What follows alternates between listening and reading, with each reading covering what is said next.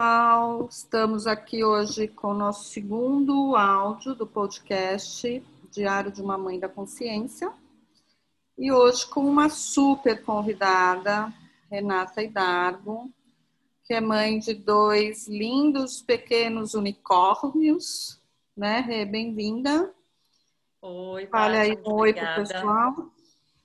Obrigada pelo convite. É, a maternidade é uma, foi um presente na minha vida e eu venho descobrindo junto com esses dois unicórnios o que na verdade é essa história de ser mãe nessa realidade, né? Como é que a gente pode criar além dessa realidade isso e como eles podem ser o convite para que a gente possa perceber realmente o que é isso para gente, né?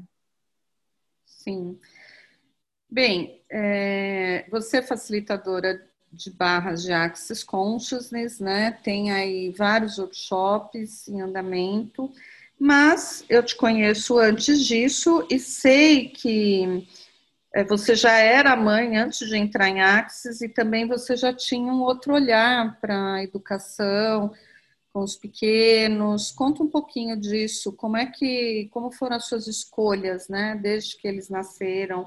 Para a educação e para como lidar com não só a escola, mas dentro de casa, né? Uhum. É interessante você falar sobre isso, porque a maternidade, para mim, nunca foi uma, uma coisa que eu achei que fosse para mim. E aí, mesmo antes de Access e hoje acessando as ferramentas do Access, eu percebo que a maternidade, como essa realidade conhece, é o que não era uma opção para mim. e que eu sabia que tinha alguma coisa além disso que a gente chama de maternar hoje, né? Que era um caminho que era uma escolha que tinha mais a minha cara. Então eu fui ser mãe mais tarde. Eu tive meu primeiro filho com quase 36 anos, o segundo eu estava com quase 40. E eu escolhi ter os filhos em casa, que já era alguma coisa meio esquisita, né? Nesta realidade da, da maternidade. Imagina, né? Que as pessoas acham que ter filhos tem que ser feito no hospital. E para mim tinha uma coisa aí que era, tá, mas não foi sempre assim. Por que, que tem que ser no hospital?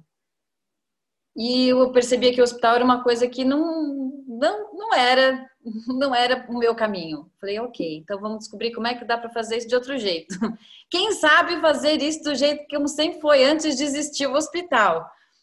Então eu tive dois partos em casa, dois partos domiciliares, e logo depois que eles nasceram, também veio outra coisa dessa realidade, né? Agora os seus filhos vão ser criados, vão ser educados na escola. E isso era outra coisa que também parecia pesado para mim. Eu falei assim, tá, mas se não for isso, o que mais é possível, né? Que outro jeito existe de educar as crianças que não seja na escola? E eu optei por não escolarizar os meus filhos. E o meu filho mais velho só foi frequentar a escola com nove anos de idade. Quando a gente percebeu que a escola podia ser uma contribuição, mas não uma necessidade, como essa realidade diz para gente que tem que ser porque até então a gente estava vivendo muito bem fora da escola e fazendo coisas incríveis, tão legais quanto se eles estivessem na escola ou mais, né? E aí essa coisa de criar os filhos sempre me convidou a ir para um lugar de acessar o que eu sei sobre isso e não o que o que todo mundo diz que tem que ser sobre isso. E antes do Access eu já tinha essa consciência, né? Access, quando apareceu Access na minha vida, eu falei, uhul, até que enfim, não estou sozinha, não sou a única louca nesse mundo. isso não é loucura, isso na verdade era alguma coisa que eu sabia que era possível e que não era tão comum, né? E quando a gente percebe que a gente reconhece que isso é uma possibilidade, a gente faz com que isso se torne possível e inclusive encontra outras pessoas que também percebem isso, né?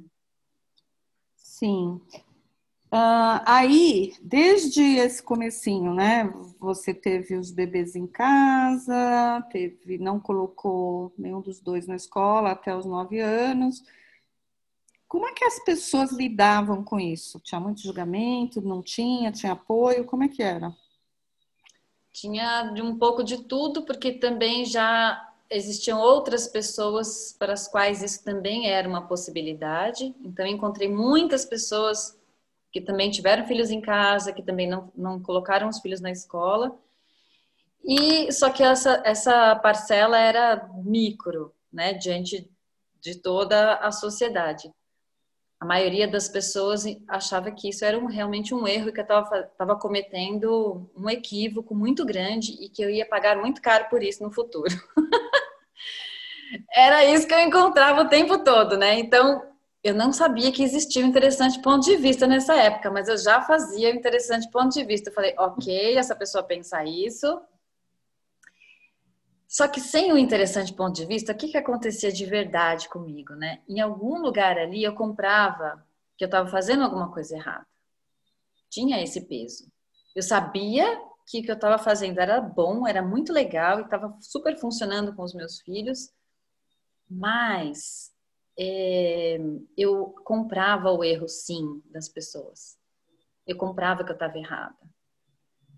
E, e, quando a gente faz isso, a gente vai ouvir muito mais disso, né? Porque você abriu a portinha dos fundos ali, então vai, todo mundo vai chegar e vai dar pitaco no que você está fazendo, né? É. Quando o Axis apareceu, eu falei assim, ah, uau, é só um ponto de vista, né? É só o ponto de vista das pessoas, então tá tudo bem. Eu posso escolher isso também.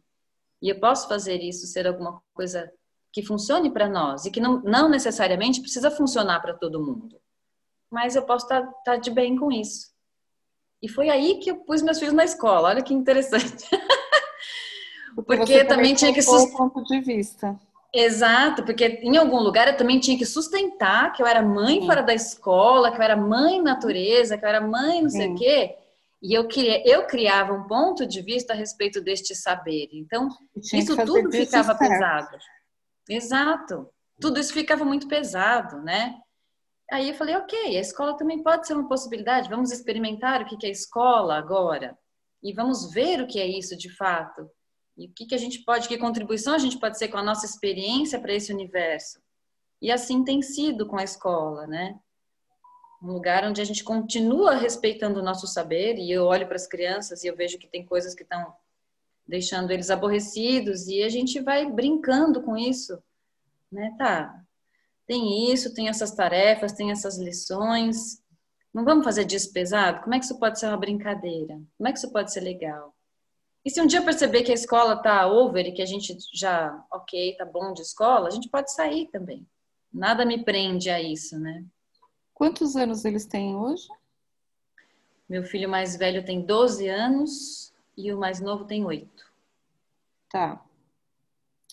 É, tem uma coisa que eu comentei no meu primeiro áudio, né, do, do diário, que é a gente transita entre a culpa, porque a gente acha que não é boa mãe, e pipipi, né? Ai, é, você grita com eles, aí você passa o resto do dia se sentindo a pior pessoa do mundo, né? É. E também entre a acusação e a vítima, que é, puxa vida, ninguém me ajuda, dá para guardar esses brinquedos e ninguém faz nada e não sei o quê. E aí todas essas coisas são implantes, né? É, e isso muda, eu percebi, porque os meus já são adolescentes e um quase adulto, né? é, muda os, as coisas, mas não muda o, o, conteúdo, né? Os implantes são os mesmos. Você percebe isso com os meninos? Totalmente, totalmente. A gente tem é, na nossa sociedade um olhar para a criança que é muito distorcido. A gente olha para as crianças naqueles corpinhos pequenos e imagina que eles estão incompletos, que está faltando alguma coisa que, e que a gente, como pais e mães, tem que colocar dentro deles alguma coisa que eles não sabem, porque nós grandes sabemos. sabemos. Isso, isso vai matando o saber né, daquele ser que já é um ser completo, que já sabe muitas coisas e que muitas vezes só não sabe ainda como se expressar de um jeito é, que a gente adulto entenda, mas eles estão o tempo todo se expressando, eles estão o tempo todo falando quem eles são, eles sabem fazer escolhas. Então, esse lugar né, da gente achar que tem que educar, que é, educar significa moldar uma criança, é muito equivocado. E a gente perde muito quando a gente está neste implante, né? Da mãe certa, do pai certo, eu tenho que fazer a coisa certa, tenho que dar a resposta certa para o meu filho, e desconsidera todo o saber que eles já têm. Então, eu sim, já fui parar nesse lugar de gritar, ralhar e chantagear e um monte de coisa, e eu comecei a perceber que isso estava diminuindo os meus filhos. E aí eu falei, para tudo, porque tem alguma coisa aqui que, que não tá legal. É, e fizeram isso comigo. Eu estou reproduzindo um padrão que eu vi fazerem comigo e que eu não contestava porque eu entendia que eu era uma criança e que uma criança não sabe de nada. Não é verdade. Quando eu olho os meus filhos sendo quem eles são, eu falo: Uau, muito obrigada por vocês me mostrarem o que é ser uma pessoa completa. porque eles não têm esses implantes ainda. Eles estão conectados com a potência que eles são. Eles simplesmente são. As crianças fluem, elas estão inteiramente no fluxo da energia. E se a gente não atrapalhar isso e puder dar espaço para que eles demonstrem, para que eles experimentem quem eles são, além da gente valorizar essas pessoas, né, reconhecer o valor que elas já são, a gente também pode receber muito mais deles. Sim. Você ainda tem dramas de culpa e medo tenho, muitos. E hoje eu olho para eles, né, antes de reagir, porque quando a gente está nesses implantes de medo, de culpa, a gente reage. Sim. Eu, eu dou aquela paradinha e falo, ok, tem alguma coisa aqui que é para eu olhar com mais atenção. E aí eu me dou um tempo mesmo, eu, eu me abro para, ok, não sei, eu não sei isso. Aliás, eu não sei, ou eu ainda não reconheci alguma coisa que eu sei e eu estou presa em algum ponto de vista que está me impedindo de ver isso. O tempo todo aparece, o tempo todo. Uma vez então, um quando garoto... a gente pode falar. Oi? Pode, pode falar. falar. Pode é falar. É quando a gente percebe, né, essa essa trava do medo, da culpa. Ok, você está aqui. E o que, que eu posso fazer com você que crie mais aqui para nós, com relação à criação dos filhos, né? Sim. Uma vez eu estava com o Oswaldo lá em uma palestra dele no Rio de Janeiro e um menino, um garoto, né, devia ter uns 20 e poucos anos, ele falou assim para mim: é, a gente estava falando disso, né, da liberdade do ser, da livre interação, que era isso que a gente falava, sempre falamos, né, da coisa da livre interação. Mas como as pessoas podem ter livre interação se elas não sabem nem o que é ser livre, né? Porque tem uma porrada de coisa aí que vem como uma definição do certo e errado e tal. E aí ele me falou que depois da palestra, a gente falando disso, ele tinha percebido que os pais tentaram sempre se mostrar super-heróis, tipo, filho, nós somos super-heróis. Nada acontece com a gente, não tem nada ruim acontecendo, é, e ele cresceu com isso de não mostrar o que era o que estava sentindo, né? Por quê? Porque super-herói nunca sofre. Super-herói sempre está forte.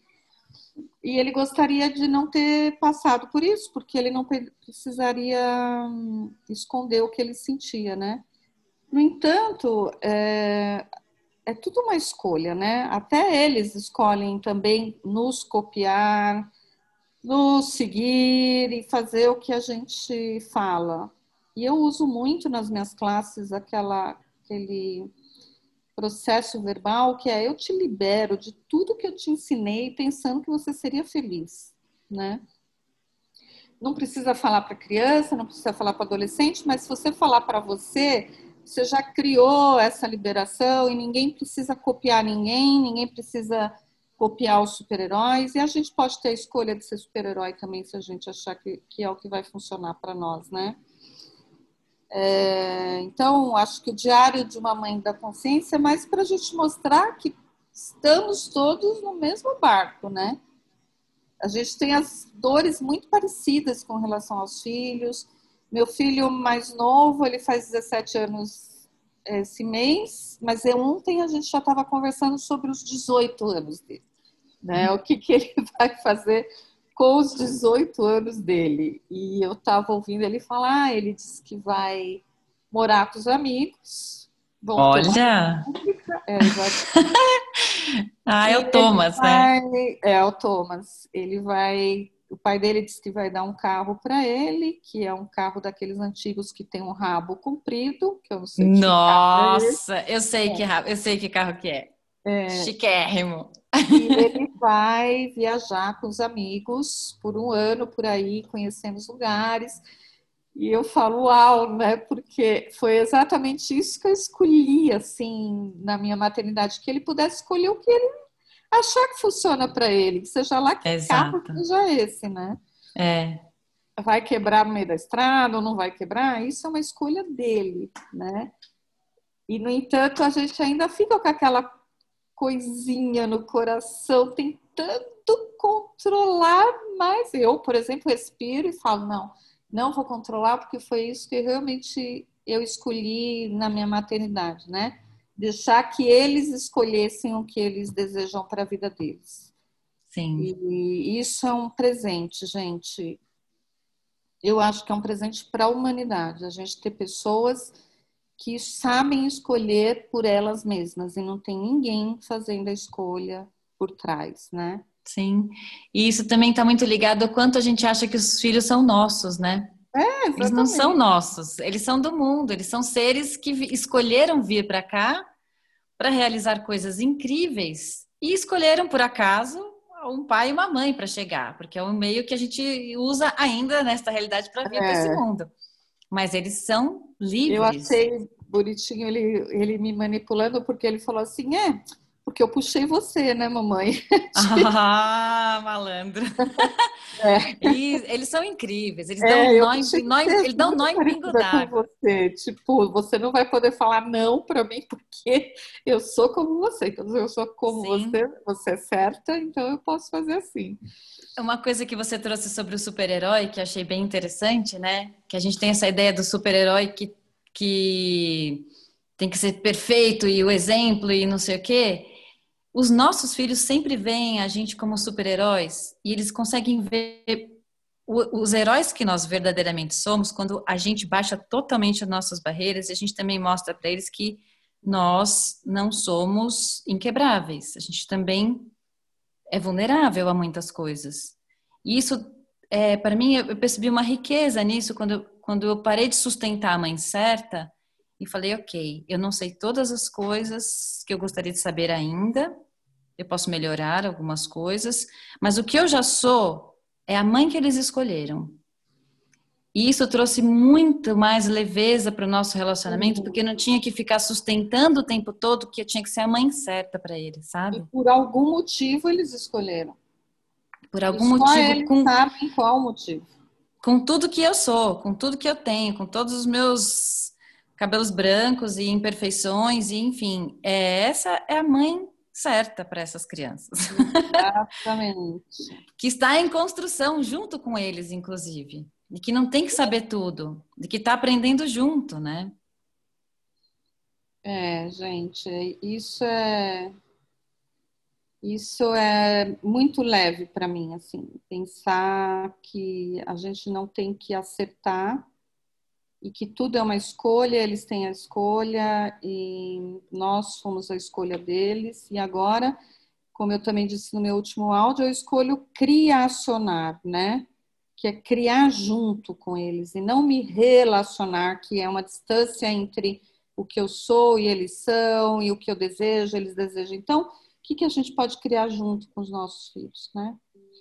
É, e quebrar, quebrar essa hierarquia, né? Que sempre é. foi ensinado para gente Respeite o seu pai e a sua mãe, porque você é um ser que não sabe nada e eles sabem tudo e você tem que fazer o que eles estão mandando. Uau, que coisa leve isso, né? É, na verdade, Nada leve. quem a gente é e quem eles são, né? Eles, isso é o verdadeiro respeito, né? As nossas uhum. escolhas e tal. Parar e saber, saber que eles não são, eles não são a gente, eles são eles é. mesmos. Eles é. são eles mesmos. E quem são eles? Como é que você vai abrir espaço para perceber quem são os seus filhos se ficar o tempo todo falando o que, que eles têm que fazer, o que, que eles têm que ser? Incluindo quem eles são, né? Exatamente. Então, é abrir realmente, baixar totalmente as barreiras e criar junto. É, essa palavra que você usou é muito perfeita, é criar junto, num lugar de respeito mútuo, né? Respeitá-los. Em tem uma, uma frase muito bonitinha que eu gosto, que crianças são seres completos em corpos pequenos. Não subestime o tamanho do corpo com o tamanho do saber que eles já têm e que eles já são. Né? Isso é muito rico. Isso aí, Rê. Muito grata por essa conversa. A gente espera que seja contribuição para mais mamães e filhos e filhas e papais e qualquer outro ser né, do planeta. E a gente também vai voltar aqui não só com esse olhar da mãe, né? É um diário da, de uma mãe da consciência é, mas tem outros filhos que podem contar como é que é isso para eles também, né? Sim. E nós também, nós mães também fomos filhos, né? E somos Exatamente. filhos muitas vezes ainda. Ainda sou, é. É eu também, ainda é. sou. Muito então, grata também pelo convite, Paty. Grata, querida. O que mais é possível a partir daqui, né? Yes. Beijinho, pessoal. Até a próxima. Até a próxima semana com o próximo áudio. Beijão.